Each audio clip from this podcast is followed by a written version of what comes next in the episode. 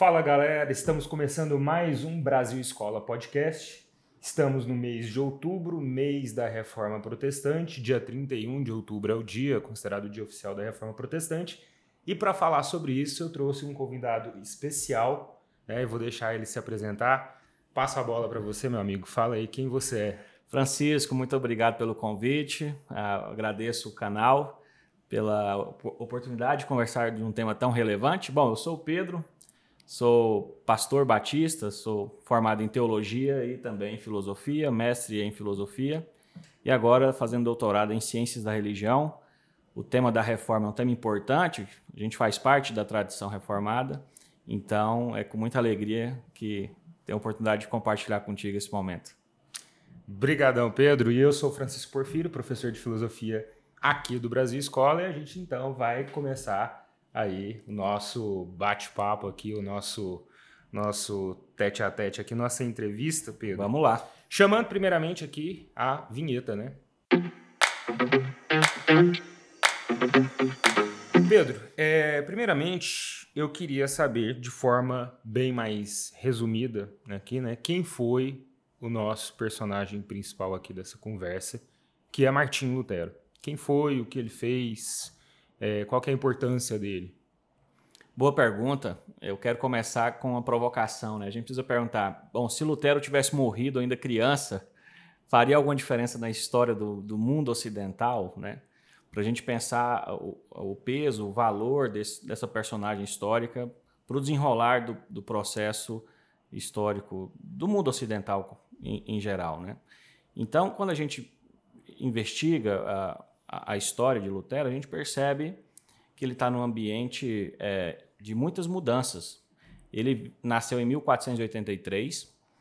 O pai de Lutero era um minerador, ele fazia trabalhos com cobre.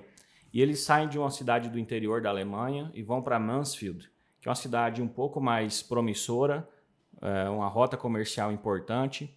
E já dos 17 para os 18 anos, é, Lutero tem estabelecido o caminho que, os, que, o próprio pai destinou ou, ou, desejou que ele seguisse, que é o caminho dos estudos, o caminho do desenvolvimento intelectual. Então, com 18 anos, ele entra uh, para a universidade e estuda artes, que era um curso muito tradicional, muito comum à época. De uma família muito rigorosa, muito rígida nos estudos, uma tradição muito criteriosa. E é curioso, porque depois ele termina a faculdade de artes e o pai deseja que ele é, faça direito, né? E então ele é interessante porque ele estuda algumas semanas o curso de direito. E alguns relatos históricos dizem que Lutero, é, voltando para casa depois de um dia de aula, debaixo de uma grande tempestade, cai um raio próximo a ele e ele fica com muito medo. E ali ele faz uma promessa a Santa Ana, enquanto um católico ainda. E ele diz: Santa Ana, se me livrares desse, desse mal, eu me tornarei monge, né? E ele cumpre essa promessa. Ele abandona a faculdade de direito com eh, uma oposição muito grande dos pais e se ingressa num rigoroso também monastério agostiniano, uh, numa cidade da Alemanha. E aí então ele dedica a sua vida ao monastério, com os critérios que a gente conhece de uma vida monástica, uma busca pela, pelo desenvolvimento intelectual e também uma vida de disciplinas espirituais, que era muito comum à época, muito, muito forte, uma vida de oração, uma vida de, de uma espécie de afastamento de uma corrupção moral, né? Uhum. Então, a gente, esse é o Lutero até um pouco antes do, do, de se tornar o célebre reformador de, da, da Alemanha fundando aí, quem sabe, o protestantismo. Os agostinianos, eles tinham muito essa, aquela coisa da, da, da interioridade, de se né, daquela vida monástica mais trancada, mais Sim. voltada para o estudo, né, também. Sim. É, e aproveitar aqui, né, falar aqui com o pessoal aí que está nos assistindo, se você está chegando aqui agora no canal, se inscreva, deixa o like aí pra gente, ativa o sininho para receber as notificações, compartilha esse material, que é um material muito bom, aliás, é, a vida do Martin Lutero, né, enquanto personagem é, histórico e enquanto personagem também importante para uma tradição religiosa, ela é interessante, né? Essa, essa, essa história da Santana, por exemplo, eu não sabia da, da não, não é conversão porque ele já era católico, né? Como é que fala Sim. da da entrada, do ingresso dele na vida, vida monástica, religiosa isso. monástica, eu não sabia. Interessante, curioso. curioso. e assim, vamos então fazer um pequeno salto aqui, né? O Mar Martim Lutero esse, é esse é esse personagem que ingressa dessa maneira na, na vida monástica.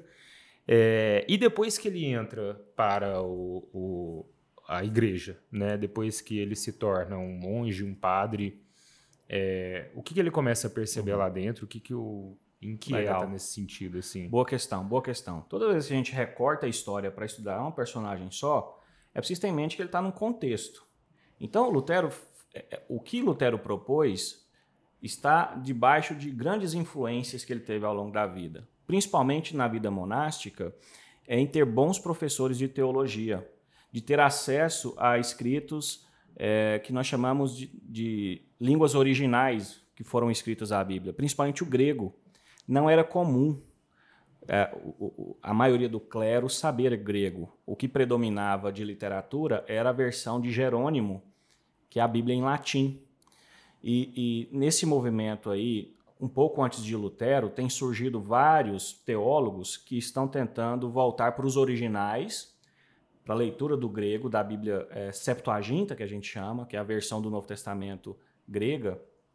E é curioso, porque lendo é, a Septuaginta em grego e a Vulgata em latim, se percebia algumas incongruências na, na, na, no, no escrito, algumas diferenças. Então, Lutero é muito marcado por esse movimento de renovação, de uma, que a gente chama de uma exegese, de uma leitura dos textos originais, para tentar entender o que é texto sagrado, o, qual é a literatura sagrada mais autêntica. Então, teologicamente, ele está muito influenciado por esse movimento, ele está percebendo alguns, alguns problemas internos dentro da instituição religiosa, e ele também está sendo muito é, incentivado por alguns príncipes alemães que estavam, de, de alguma forma, descontentes com algumas relações político-religiosas Uhum. Sobretudo Frederico Sábio, que futuramente vai dar guarida a Lutero é, depois que ele se torna um herege pela Igreja Católica.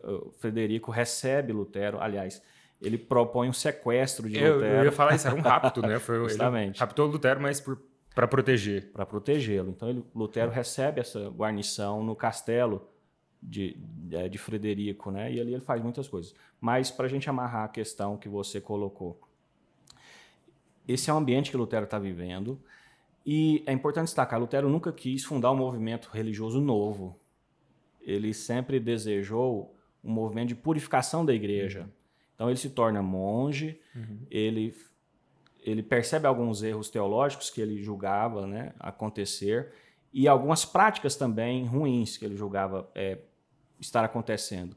O movimento de Lutero inicial é de renovação da própria igreja, não é de cisão, não é de ruptura. Ele nunca quis fundar uma nova denominação, ele nunca quis fundar um luteranismo, né? assim como outros reformadores antes e depois de Lutero. Era um movimento de renovação, é, de, de uma espécie de limpeza, porque a gente, quando a gente volta para o século XII, a igreja está muito bem estabelecida, há muita força a Igreja Católica era a grande instituição de poder político internacional.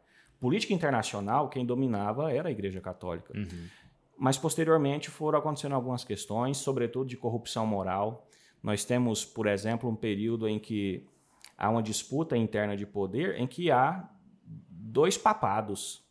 Em Avignon, um movimento papado em Avignon, e outro em Roma, ao mesmo tempo e, de, e países divididos, alguns apoiando o Papa em Avignon, na França, e outros apoiando o Papa em Roma. É, nós temos a, a história, por exemplo, do Borgia, que foi um, um dos uh, papas assim mais curiosos, porque ele comprou o, o, direito ao papado, porque era de uma família importante, é, e também tinha várias amantes, tinha vários filhos ilegítimos, né?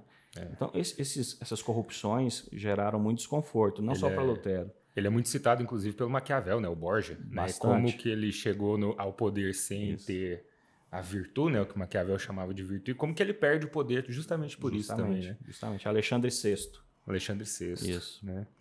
É, inclusive, eu ia te fazer essa pergunta, né? O, o, o, Maquiavel, o Maquiavel, falei de Maquiavel, o Lutero ele não propõe, ele propõe uma reforma com a igreja, na verdade, né? Não sair da igreja, mas continuar da igreja. Isso é interessante. Assim. Então, então era muito mais uma visão de, de, de purificação, de renovação, de ver aquela instituição que de fato ele apoiava, mas que ele queria, né? Justo. Justamente que ela melhorasse pelo bem da instituição. Justamente. E Assim, de maneira bem, de maneira mais concisa para quem de repente está estudando o assunto, para quem está tentando entender o assunto, o que é a reforma protestante? Eu me lembro lá das minhas aulas de, do ensino médio, de história no ensino médio, em que o tema reforma protestante era tratado a partir de Lutero, Calvino né? E as peripécias lá do Henrique VIII, né? uhum. né? Aquela coisa toda, mas principalmente Lutero e Calvino. Sim. É, existem outros personagens, o que está em jogo, Sim. o que, que, foi a reforma, qual a importância desse, do,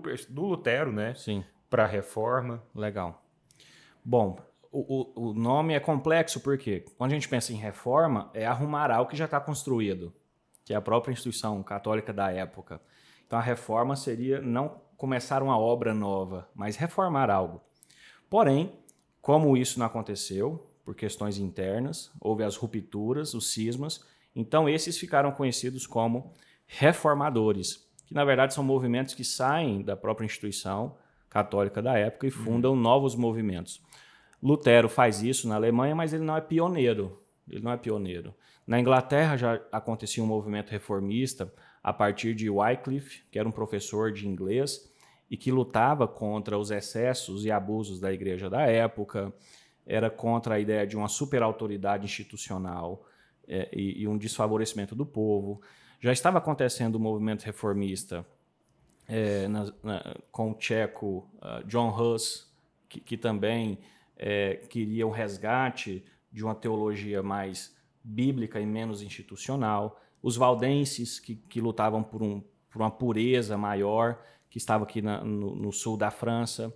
Então, vários outros movimentos. Na Espanha já também acontecia uma, uma pré-reforma com Cisneros, que era um teólogo também que, que queria é, repensar um modelo mais autoritário e de excessos de, de, glamour e de poder que a igreja à época experimentava. Então, é, são esses os pré-reformadores. Uhum. Por que, que Lutero ganha audiência e, e maior destaque? Porque esses ou morreram por parte de uma de uma de concílios de, de, de, de uma punição, punição da própria igreja, igreja uhum. ou não tiveram tanto êxito de movimento popular. Lutero foi diferente porque a sua iniciativa gera grande repercussão, gera força, ele, ele ganha adeptos de poder que facilitam né, o processo. Então, quando a gente pensa em reforma protestante, a palavra protestante, inclusive, não foi usada por, pelo próprio Lutero. Em 1521, houve uma reunião é, da cúpula da Igreja Católica para julgar o caso de Lutero. Lembrando que em 1517 ele fixa na parede da igreja Wittenberg 95 justamente teses. 95 teses que ele queria debater com a igreja para uma reforma interna. Houve oposição, eles não quiseram debater e logo Lutero foi ganhando força popular. Em 1521, o movimento já estava grande e ele ainda dentro da, da instituição acontece um concílio que a gente chama de uma dieta de Worms. Uhum. Na dieta de Worms ou Worms, é, Lutero é decretado herege. Só que nesse período ele é declarado herege dentro da igreja, mas fora ele já está popularizado, já tem aí vários likes por parte do povo alemão, é, inclusive de príncipes, né? Em 1529, é, se eu não me engano, acontece uma outra reunião para debater se, se realmente Lutero deveria ser expulso, excomungado, e lá quase que houve uma divisão de votos. Boa parte da cúpula votou a favor de Lutero permanecer herege, mas alguns protestaram contra essa decisão. Alguns príncipes e alguns religiosos. Então, o documento passa, Lutero permanece sendo herege, mas esses que apoiaram Lutero no concílio, na dieta de Speyer, o nome da dieta, é, foram intitulados de protestantes, porque protestaram contra uh, o poder. Então é daí que vem esse título. Né? de protestantes, Entendi. porque estão protestando contra uma decisão da cúpula da igreja. Então, o título começa a partir daí. Eu sempre achei que fosse pelo protesto de Lutero. Não, é, é um título que dão a eles, né? É interessante. 1529, por protestarem contra. É, dentro ali das, das 95 teses, né, que, é, a gente percebe que tinha muita, muita corrupção, é, muita uma sujeira mesmo institucional, né, que Lutero está denunciando na época. E haviam, né, uns, uh, por exemplo, aqui nós podemos falar de da cobrança de indulgências, né, na Alemanha. Eu até, até pesquisando aqui para o podcast, eu peguei um nome, Johann Tetzel, Isso. né, é, que era o que cobrava pela Isso. indulgência, pelo perdão, não é isso? Pelo perdão Justamente. divino dentro da igreja. E a gente sabe que houve, houveram ali venda de relíquias sagradas, é, a venda de indulgências, é, a, uma, das, uma das coisas que o Lutero está percebendo que era, inclusive, hipócrita né, dentro do clero ali, era a questão da proibição do, do casamento por parte dos clérigos, sendo que muitos tinham suas amantes, né? É, podemos dizer que teve um desses fatos ou eventos que foi o estopim da, da reforma, da, de Lutero parar e escrever as 95 teses e pensar numa reforma institucional? Sim, tem um estopim. Foi um processo, foi uma construção longa, como é que foi? Foram acúmulos de fatos, né? Mas o estopim mesmo foi justamente na questão da venda de indulgências. Por quê? Quando Lutero tem acesso ao texto grego, e, e era uma questão pessoal, porque Lutero, enquanto monge, acreditava que a salvação se dava por um esforço, um mérito. Então ele precisava fazer por merecer ser salvo, por meio de uma vida de penitência, né? Uhum. Tem vários relatos de Lutero na sua juventude enquanto monge se é, automutilando na tentativa de expurga- expurgar os seus pecados. Mas tem um momento na história que é significativo. Ele lê um texto de Romanos, que é uma carta do Novo Testamento, e quando que diz que o justo ele não vive pelos seus méritos, mas ele vive pela fé por meio de um presente, de uma graça de Deus. Isso- esse foi o insight que Lutero teve em, em perceber: nossa, o que eu estava fazendo é errado. Não há nada que eu faça, numa espécie de mortificação do corpo, que vai me garantir uma espécie de redenção. Isso se dá por meio de uma dádiva de Deus. Né? Isso, inclusive, é uma bandeira da reforma protestante, a salvação por meio da graça, né? sola gratia em latim. Quando Lutero percebe isso, ele olha para a teologia da igreja da época e percebe que está tudo contrário.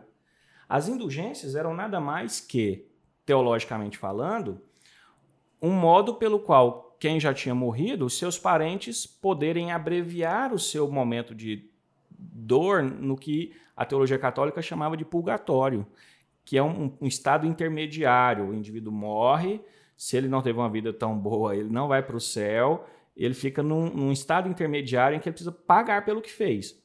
Então, é, Tetzel e outros conciliaram essa ideia de purgatório com um problema que a igreja estava vivendo na época. Eles estavam reconstruindo a Basílica de São Pedro, uma obra que arrombou os cofres da igreja. Então, eh, o movimento de venda de indulgências era, de algum modo, justificado por uma espécie de teologia católica, mas na prática era para angariar recursos para a construção da basílica. Tem uma frase de um historiador muito interessante que diz: olha, se o Papa da época tivesse noção da pobreza da Alemanha que estava vivendo e, e, a empresa, e a igreja cobrando muito imposto e vendendo indulgências, ele de, teria desistido de construir a basílica porque ela foi construída por meio de peles e sangue dos pobres. Então Lutero percebe isso e esse foi o estopim. Ele via uma desigualdade muito grande do poder e ele via que tudo isso estava sendo subsidiado por uma falsa interpretação teológica do texto sagrado. A ideia de que o indivíduo me, é, pode comprar uma espécie de redenção ou, ou de abreviar o, o, o, tempo dos entes que se foram a partir de compra de indulgências. Uhum. Então Lutero foi automaticamente contra isso, né? E as principais teses são em relação a isso, contra essa perspectiva. Das 95. Isso. das indulgências. a venda de indulgências. Contra a venda de indulgências. Uhum. É, e, eu, inclusive, isso né, dá uma ponte para o que eu ia te perguntar em seguida. Ó, quais foram as principais denúncias de Lutero nas 95 teses? Além da questão da indulgência, tem algo mais a se, se ressaltar como importante aqui? Sim. A teologia, a teologia que, que entende que a salvação é por mérito do indivíduo uhum. ou pelo, pela, pelo esforço, seja físico ou financeiro do indivíduo. Em favor disso, Lutero defende uma, uma salvação, uma redenção por meio da graça, por meio da fé Uhum. Né? E, e, nesse sentido, ele democratizou a experiência religiosa, porque se é fé, se é graça, não é só o rico que tem acesso, qualquer indivíduo que se dispõe. Ah, ele também defendeu a leitura da, da, do texto sagrado na língua vernácula. Isso é um ponto curioso. Até então, as missas eram feitas em latim, e em muitos lugares não era só o leigo que não sabia latim, ou seja, não estava entendendo nada. Até mesmo vários padres não entendiam o que falavam. Liam homilia pronta sem ter o conhecimento do latim. Inclusive, essa foi uma das denúncias de Lutero, já puxando um gancho. Várias, vários bispados eram dados por influência de poder. Então, tinha um príncipe ali muito forte, um nobre muito forte na região. A cúpula da igreja nomeava o filho ou um parente do nobre para ser o líder religioso daquela época. E vários casos curiosos. Um deles de um filho de nobre que foi nomeado bispo de uma região na França, que tinha oito anos de idade. De um outro bispo que, devido aos seus afazeres de comércio, foi na igreja uma vez só, no dia do funeral. Ele só foi velado na igreja, não participava. Então tinha essa, essa troca. Corrupção. Né? Corrupção. Né? E a, e a questão moral também, né? Que se percebia bastante. Então a igreja pregava uma espécie de santidade, mas muitos viviam a promiscuidade. Então, é um conjunto de questões. Talvez a mais interessante seria a questão teológica, a venda de indulgências e também a, a necessidade de se fazer uma missa na língua do povo, uhum. para que o povo possa entender.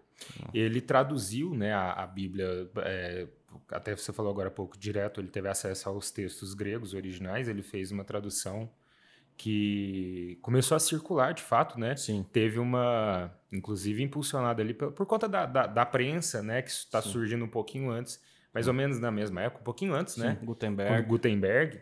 Isso. E, e isso popularizou Inclusive, eu, eu fiz uma leitura, não sei se você é, concorda com isso, se tem fundamento, mas que era ele fez questão de traduzir em uma linguagem bem acessível ao povo. Né?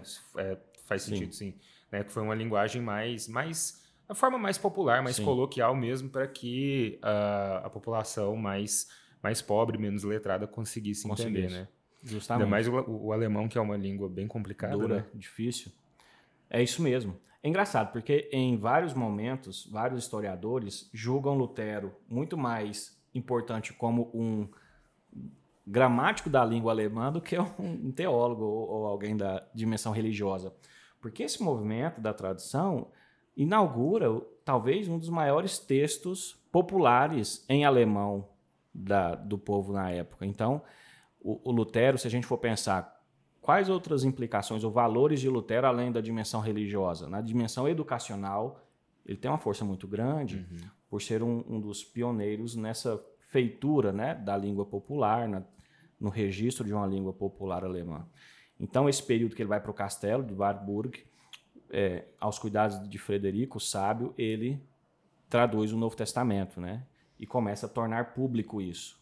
Coincidentemente, com a imprensa, então os textos vão, vão se propagar de forma mais eficaz. Por isso que eu digo, uma série de fatores acontecendo no período de Lutero que contribui para ele ser quem foi uhum. e não ser outro anterior, como John Huss, como Wycliffe. Né? Os príncipes já estavam cansados da alta cobrança de impostos da igreja, queriam maior liberdade uhum. né? econômica, então muitos é, ajudaram Lutero, estavam ao lado de Lutero. Uhum. Tem uma série de fatores ali que contribuem. Interessante saber. O... Nós. Né, uma das minhas perguntas, inclusive, você já tinha colocado, né, é possível dizer que houveram teólogos precedentes que tentaram reformar. Você citou Wycliffe, como é que é? White... Wycliffe ou Wycliffe. Wycliffe e John Isso. Huss. John Huss. John Huss foi queimado na fogueira, se não me engano, 1415, 100 anos antes de Lutero, por também ir contra algumas práticas da igreja. Uhum. O... Ah, se a gente for pegar, por exemplo, João Calvino, João Calvino, historicamente, ele está um pouquinho depois, um né? pouquinho de depois. É, ele leva essa tradição, é para a França, é isso? E a, Genebra. A reforma? Genebra. Genebra. Suíça. E é, saindo um pouquinho de Lutero aqui, entrando só no Calvino rapidamente, ele talvez ele tivesse uma certa. Será que, que isso ocasionou então? É, eu acho que seria mais com a Inglaterra, né? Essa espalhar o, a tradição da reforma no mundo aqui no mundo ocidental, na Europa, né, fora do eixo alemão. Você Uhum. acha que seria mais Inglaterra, Inglaterra. França? É. É. Estão acontecendo alguns movimentos paralelos a Lutero, que é o próprio Lutero. Na Inglaterra tem o movimento anglicano, com Henrique VIII, e também o movimento da Reforma Radical, que são os anabatistas. Ah, então, os anabatistas, Lutero e, e o anglicanismo, juntando também com alguns reformistas como John Knox na Escócia, Ulrich Zwinglio, é, se uniram, apesar de ter algumas diferenças internas, eles se uniram e, e todos eles agora são chamados de reformadores porque havia é, uma oposição maior ao qual eles, eles estavam lutando, que é o predomínio do pensamento católico ainda muito forte e a invasão islâmica. Né? A jihad islâmica, as guerras islâmicas estão acontecendo, né? estão entrando no Ocidente e, e- e a igreja católica então vê dois grandes inimigos que ela tinha que combater. Um inimigo é, político-militar, que, é, que são os islâmicos, e os reformadores. Né? Então, por que, que, por que, que a reforma é, se expande nesse sentido de colocar todo mundo no mesmo contexto? Por uma visão do catolicismo de ver, bom, sejam anabatistas, anglicanos, luteranos ou reformistas, eles, eles estão unidos como sendo, de algum modo, opositores da tradição da igreja. né? Uhum. Então, são vistos todos como um inimigo só. Entendi. Mas está acontecendo. Né? Na Escócia, Genebra, Suíça, é, com Zwinglio, é, enfim, na Inglaterra. E a, a igreja anglicana que chega até os Estados Unidos depois da colonização da- das 13 colônias, não é isso? Também. Tá. E os anabatistas. E os anabatistas. Isso. Porque é interessante que aí tem, né, se a gente for pegar Estados Unidos e depois século XIX, depois os Estados Unidos se, né, se firmou ali em 1724 como república, Sim, né, século XIX ele já, já, já é visto como uma potência. sim. Talvez é a partir daí que a gente veja o, a- a- essa tradição da reforma espalhando para os outros cantos do mundo fora Sim. da Europa, né? Sim, Então chega nos Estados Unidos, se espalha pela América. sim. São coisas como os pais fundadores, ou os puritanos, pais fundadores, que é, entendem que igreja e Estado não podem caminhar juntos. Eles são esferas de poder distintas. Esse pessoal, que eram os conhecidos como separatistas, eles queriam separação entre igreja e Estado, eles não têm espaço na Inglaterra. Há muita perseguição religiosa Por protestante. conta da monarquia, da, da, da própria igreja, porque. monarquia, o anglicanismo ainda era uma, apesar de ser uma reforma, é uma igreja estatal, Uhum. né? até hoje é uma igreja estatal. Então, alguns reformadores anglicanos permaneceram com essa visão de igreja-estado, mas muitos não, principalmente os anabatistas, a reforma radical. Esses diziam, igreja não tem nada a ver com Estado. E outros puritanos que também tinham essa visão de diferenciar igreja e Estado, eles não acharam local ali, foram perseguidos.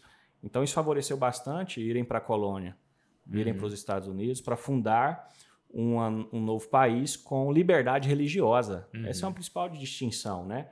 Olha, vem para cá e você vai ter liberdade religiosa. Então é interessante ver os primeiros é, as primeiras cidades norte-americanas tinham colônias católicas, colônias anglicanas, colônias presbiterianas, colônias anabatistas, né? Uhum. E, e esse era um princípio que foi levado adiante.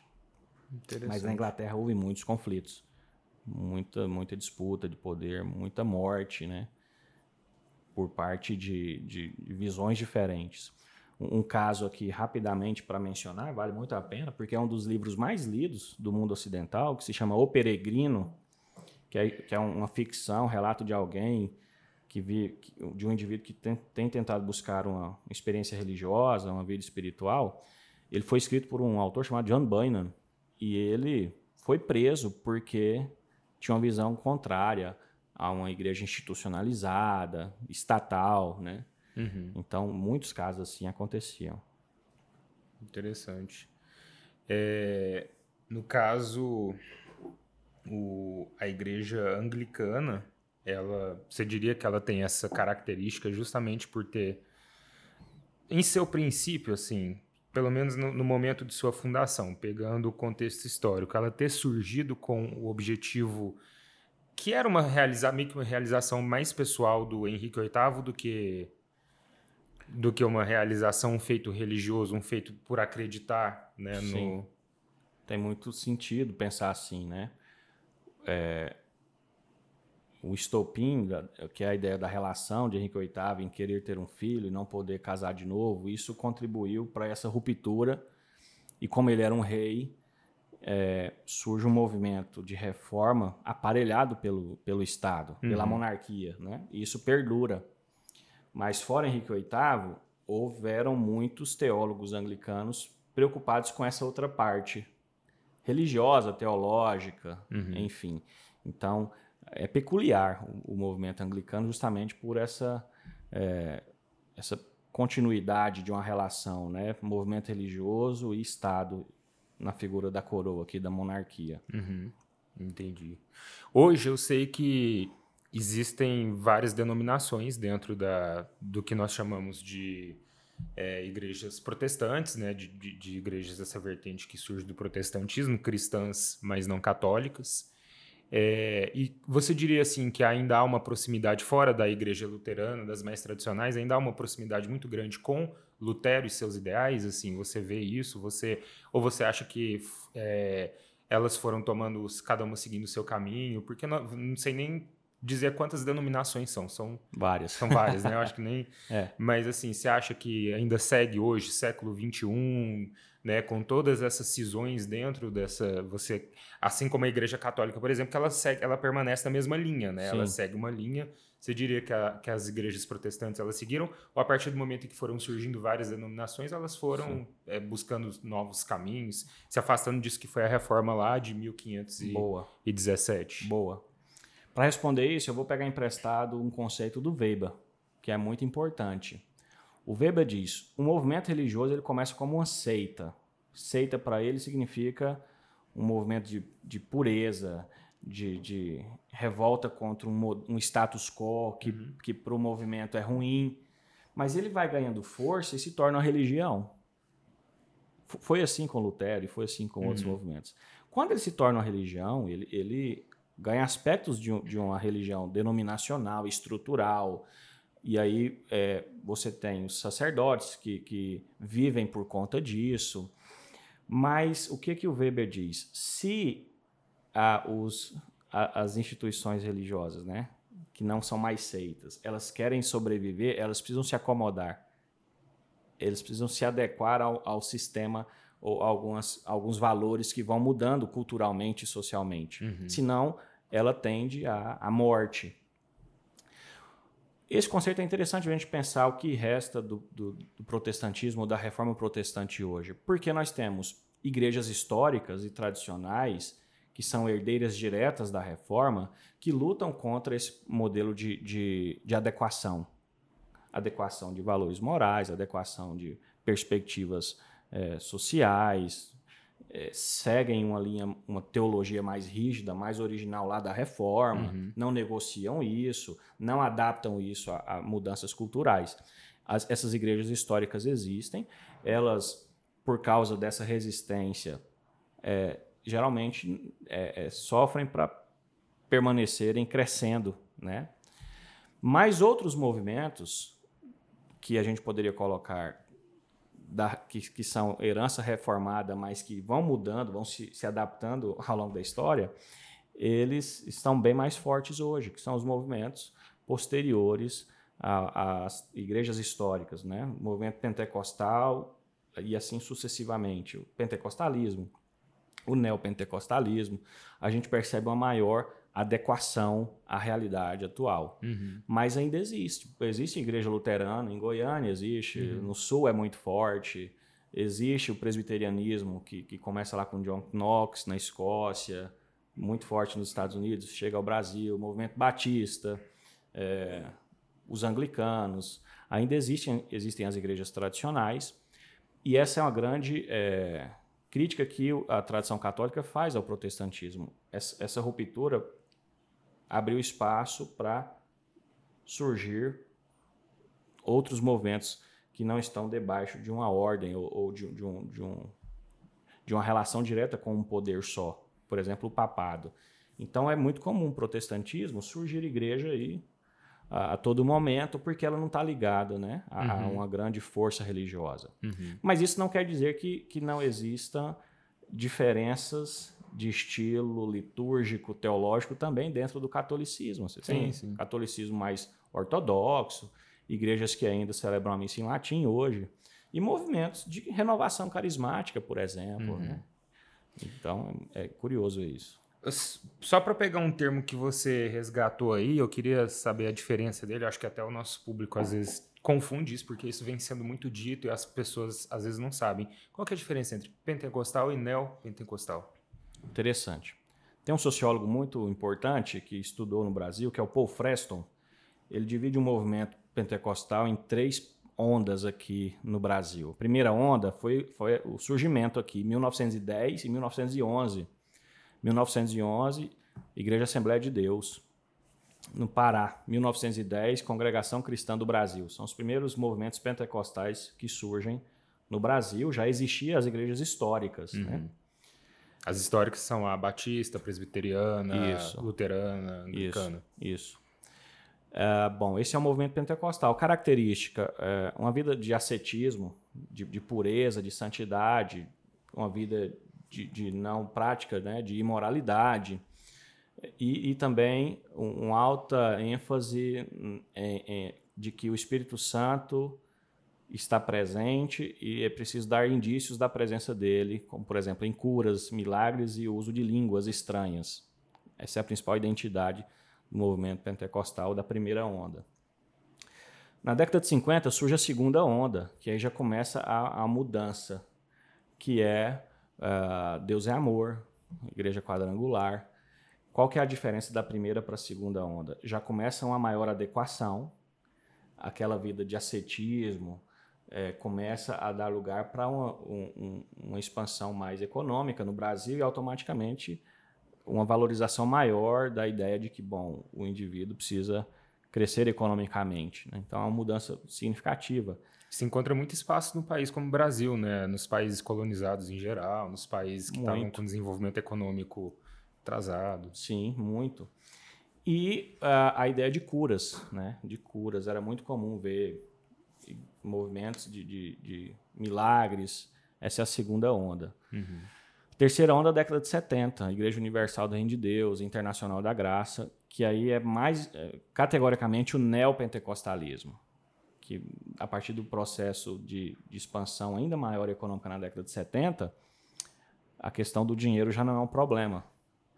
Eh, O indivíduo não precisava. eh, A, a teologia da prosperidade chega aí. Né?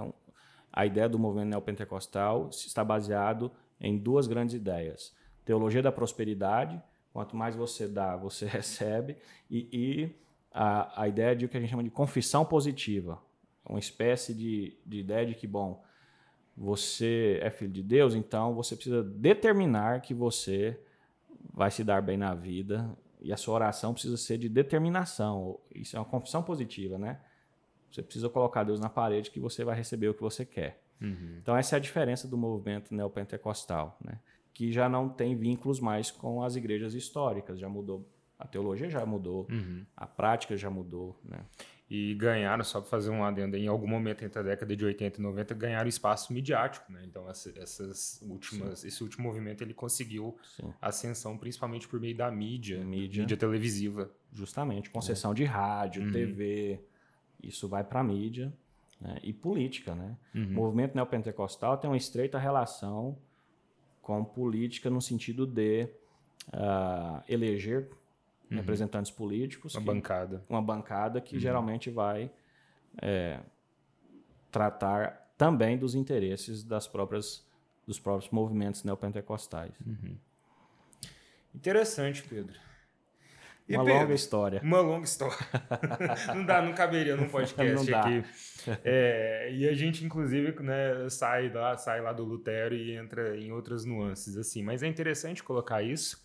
E em vias de né, conclusão, você é, teria algo para trazer para a gente ainda uma mensagem sobre o Lutero, sobre né, a reforma que tivesse assim um muito bom. É, quando a gente estuda a história da religião, a gente precisa ter duas visões. A visão de como ela é e de como ela deveria ser. Né? O ideal, o tipo ideal e o tipo real.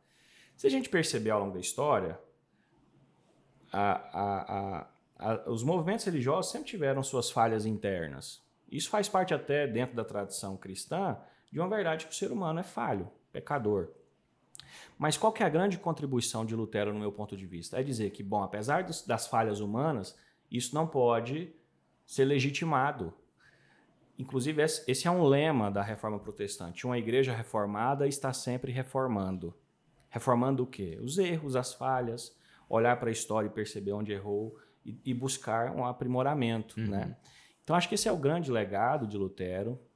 Entender que as instituições humanas elas são falhas e precisam sempre está em constante mudança, não a partir de interesses privados, mas de um texto.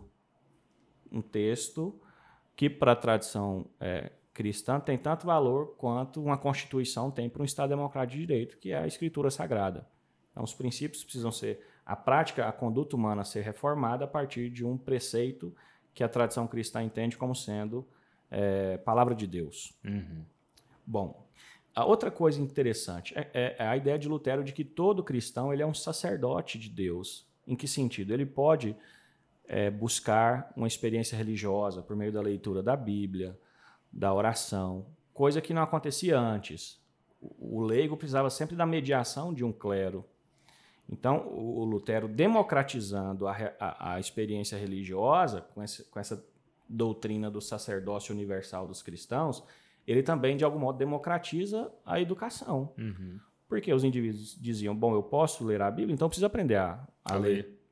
Então há um crescimento educacional muito grande na Alemanha, na Inglaterra, em Genebra, por causa dessa perspectiva. Né? Uhum. Então, se a gente sair do campo religioso, a reforma tem algumas contribuições além. Na esfera educacional, talvez, a principal delas. Né? Então, tem, tem importância. É, é realmente alguém que marca a história com a sua importância. E, apesar de podermos olhar para Lutero com algumas, percebendo seus erros também, como qualquer ser humano, né? mas tem a sua contribuição é, para o mundo ocidental, sobretudo. Muito bom, Pedro. Estive aqui então com Pedro Alcântara, professor, filósofo, teólogo, é, pastor batista, né? E foi muito boa essa conversa, a gente analisando aqui o Martin Lutero enquanto personagem histórico, enquanto personagem importantíssima né, para a teologia e para a fundação disso que é a história ocidental a partir da modernidade. Muito boa conversa, Pedro.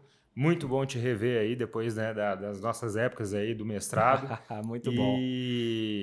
E é isso. E se você né, tá aqui com a gente até agora, já deixa o seu like aí, se não deixou o like ainda. Compartilha esse material, se inscreva em nosso canal se ainda não está inscrito ative o sininho e segue a gente nas redes sociais: Facebook, Twitter, Instagram, TikTok e por aí vai, né? O TikTok tá bombando lá. É isso aí, muito, muito bom. bom. Pedro, e pode se despedir do pessoal aí também. Muito bom, obrigado, Francisco, pelo convite. Foi muito bom revê-lo. Eu agradeço também o Brasil Escola e o público, a enorme audiência do canal. Espero ter contribuído de algum modo com vocês.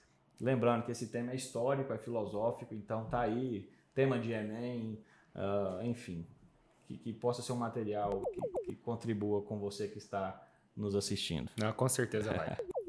Obrigado. Obrigado, Pedro.